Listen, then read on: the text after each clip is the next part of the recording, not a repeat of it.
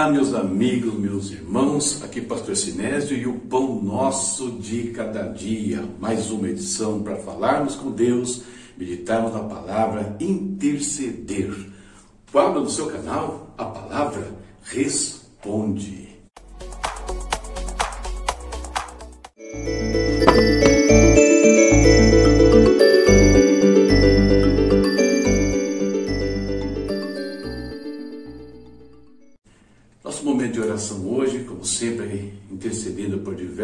Situações, intercedendo até pela igreja perseguida, como temos feito nesses últimos dias. Quero falar um pouquinho com vocês hoje sobre o Uzbequistão, nome meio complicadinho de falar, né? Cristãos ex-muçulmanos enfrentam o peso da perseguição no Uzbequistão. Eles enfrentam pressões da família, amigos e comunidade que os veem como traidores, particularmente em áreas urbanas. Não são permitidas atividades religiosas, não são permitidas né, atividades religiosas além de instituições estatais e controladas pelo Estado. E os cristãos que são membros de igrejas não registradas são vistos como ameaça ao governo. Os seguidores de Cristo podem ter as reuniões invadidas e serem presos ou multados por participar em atividades religiosas ilegais. Os líderes da igreja são especialmente alvos porque as autoridades querem causar medo e ansiedade nas congregações. As igrejas ortodoxas russas são menos suscetíveis à pressão e perseguição, porque a maioria dos membros são russos e tendem a não tentar alcançar a população uzbeque. Aziz, um cristão perseguido ali no Uzbequistão, escreveu assim: Depois da minha conversão ao cristianismo, meu irmão não queria ter nada a ver comigo. Meu pai, minha irmã e outros membros da família moravam na mesma aldeia. Quando os visitei, tentei visitar meu irmão. Mais de uma vez ele ficou muito zangado assim que me viu e disse: Vá embora. O que você está fazendo aqui? E eu não quero nada com você. Durante 20 anos não tivemos contato um com o outro. E aos poucos nós vamos vendo um perfil aí de como é a perseguição à igreja, ao cristianismo, né? mundo afora. Vamos falar com Deus, vamos orar, né? interceder por todos eles. Querido Pai, em nome de Jesus, nós te exaltamos nesse dia, glorificamos a Ti te damos graças, Pai, por mais um dia que o Senhor nos concede. Muito obrigado, Senhor. Obrigado pela Tua proteção, pela Tua provisão sobre nós, meu Deus, o tempo todo. Obrigado pela saúde, Senhor e por falar nela, Pai, intercedemos agora por todos aqueles que têm pedido oração aqui, amigos, irmãos, Pai, clientes e tantos outros que têm enfrentado enfermidades, Deus, algumas muito graves, alguns estão internados, ó Deus. Sobre todos eles nós declaramos agora saúde, ó Pai, a libertação, Senhor. Pedimos, Deus, a libertação dos vícios também, das drogas, da bebida, dos jogos, da imoralidade, Pai. Coisa que tem destruído não só vidas, mas todos os seus familiares também, ó Deus querido. Oramos, Senhor, sobre a questão do trabalho, da provisão do Senhor, Deus, do livramento das dívidas, da abertura de portas, do crescimento profissional, do crescimento dos negócios, Pai. Em tudo prospera a vida daqueles que têm confiado e buscado isso no Senhor, meu Deus. Em nome de Jesus. Guarda, Senhor, o nosso país, Pai. Nós precisamos, ó Deus, que o Senhor abençoe, sare esta nação, porque, Deus, como veremos na meditação de hoje, o progresso dela, a situação que impera no Brasil, influi sobre as nossas vidas, no nosso dia a dia, meu Deus.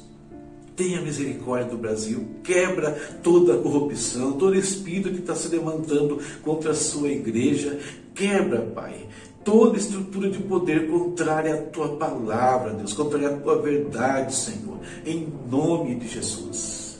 Fortalece a tua igreja, fortalece os pastores e líderes, Deus, traz sabedoria, entendimento a cada instante, a cada momento, meu Deus. Nós te pedimos, Senhor, visita também os irmãos, as igrejas, Pai, ali nos Uzbequistão, Senhor Tu sabe das restrições, tu sabe do que é feito ali no intuito de impedi-los de adorá-lo, de crescer, de evangelizar, Pai.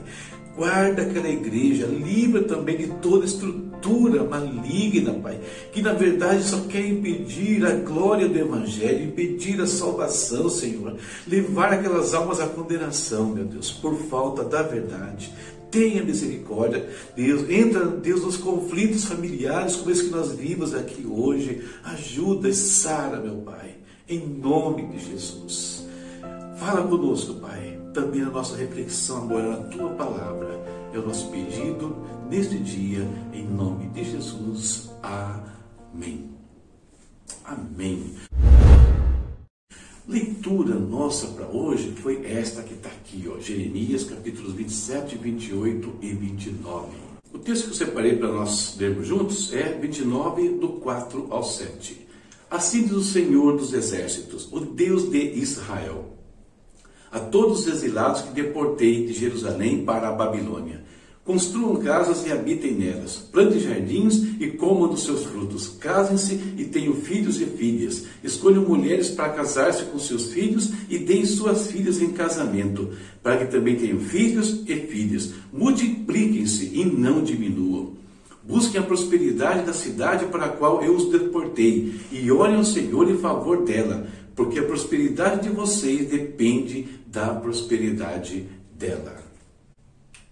Tema para nossa reflexão hoje. Não despreze a sua nação. Não despreze a terra onde Deus te colocou. A maior parte do povo de, Israel estava vivendo já no cativeiro e seria apenas uma questão de tempo para que todos estivessem na Babilônia ou em outros países. Isso porque, como temos visto, por causa dos seus pecados, da sua rebelião contra o Senhor. E então, o Senhor ordena Jeremias que instrua o povo que está no exílio como eles deveriam viver essa nova realidade. Qual deveria ser o comportamento ali em terras estrangeiras, como deveria se comportar em relação às autoridades, como deveria ser a sua vida diária, como deveria ser a sua vida naquela terra.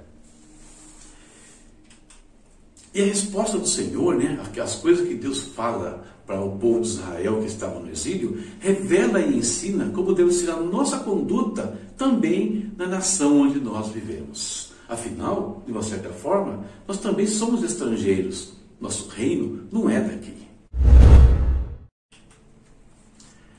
As palavras de Jeremias lembram a palavra de Davi, no Salmo 122. Orem pela paz de Jerusalém, viva em segurança aqueles que te amam.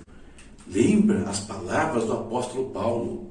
Ele escreveu assim, ó: Antes de tudo, recomendo que se façam súplicas, orações, intercessões e ação de graças por todos os homens, pelos reis e por todos que exercem autoridade, para que tenhamos uma vida tranquila e pacífica, com toda piedade e dignidade.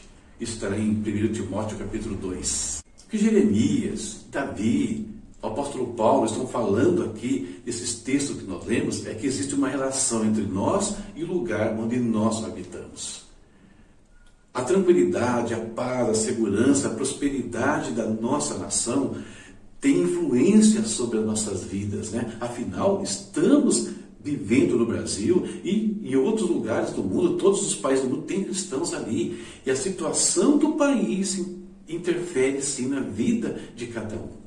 O exemplo mais simples que nós temos aqui é a questão da igreja perseguida, intercessão que nós temos feito aqui diariamente. O que acontece nessas nações onde o cristianismo é hostilizado? Problema com a autoridade, problema com aqueles que exercem liderança, problemas na sociedade que é hostil ao evangelho e temos clamado por eles. Percebe? A, a, a vida deles está ligada ao ambiente onde eles estão inseridos. Isso vale para todos nós. E as palavras do, do, do, profeta aqui, do apóstolo, né, do salmista, nos ensinam dois princípios importantes. Primeiro, oração, queridos. Clamor, intercessão pelo país, intercessão pelas autoridades. De uma certa forma, como eu disse, nós somos estrangeiros também aqui nesse mundo. Somos estrangeiros no Brasil. Nosso reino não é daqui. Então, nós devemos orar, interceder, clamar podemos influenciar da mesma forma que os exilados influenciaram a Babilônia.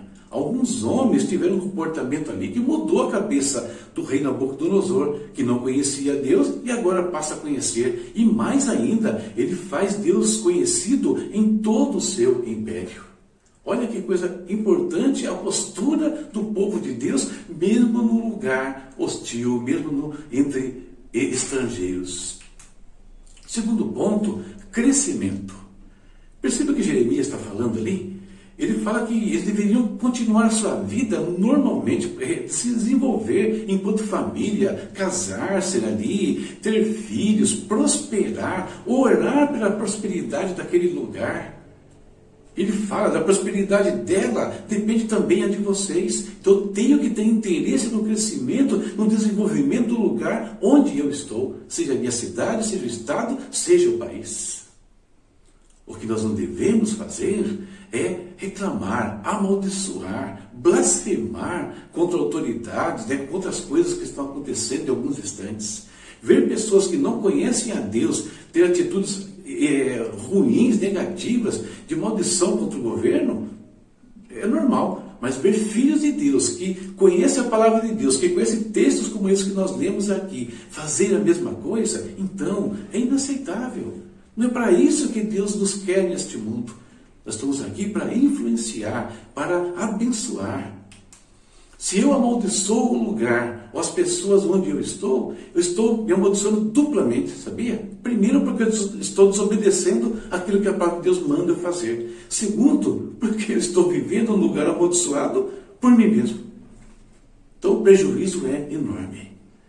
Então, essa é a nossa meditação para hoje, né? Não desprezemos a nossa nação temos uma atitude madura e correta em relação ao governo, em relação às autoridades, em relação a essa terra.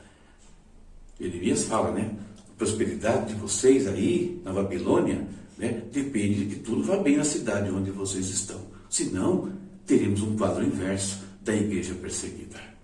Essa é a nossa meditação para hoje e que isso possa nos ajudar de alguma maneira a servir melhor ao Senhor e aqueles que estão ao nosso redor. Vamos em frente. Leitura para amanhã. Está do lado aqui já. Jeremias 30, 31 e 32. Tem recadinhos aí, tem aqueles pedidos de sempre, curtir, ativar, compartilhar, etc. Você sabe qual é o seu dom pessoal? Você sabe qual é o seu lugar no corpo de Cristo? Tem dúvidas? Vem aí o meu curso, né? já está ativo. A partir de segunda-feira eu vou colocar aqui uma informação sobre isso para todos que querem aprender sobre dons. Então tem um curso online aí, né, que eu acredito que você vai gostar e vai abençoar a sua vida e a sua igreja. Certo? Deus abençoe e até a próxima, se Deus quiser. Tchau, tchau.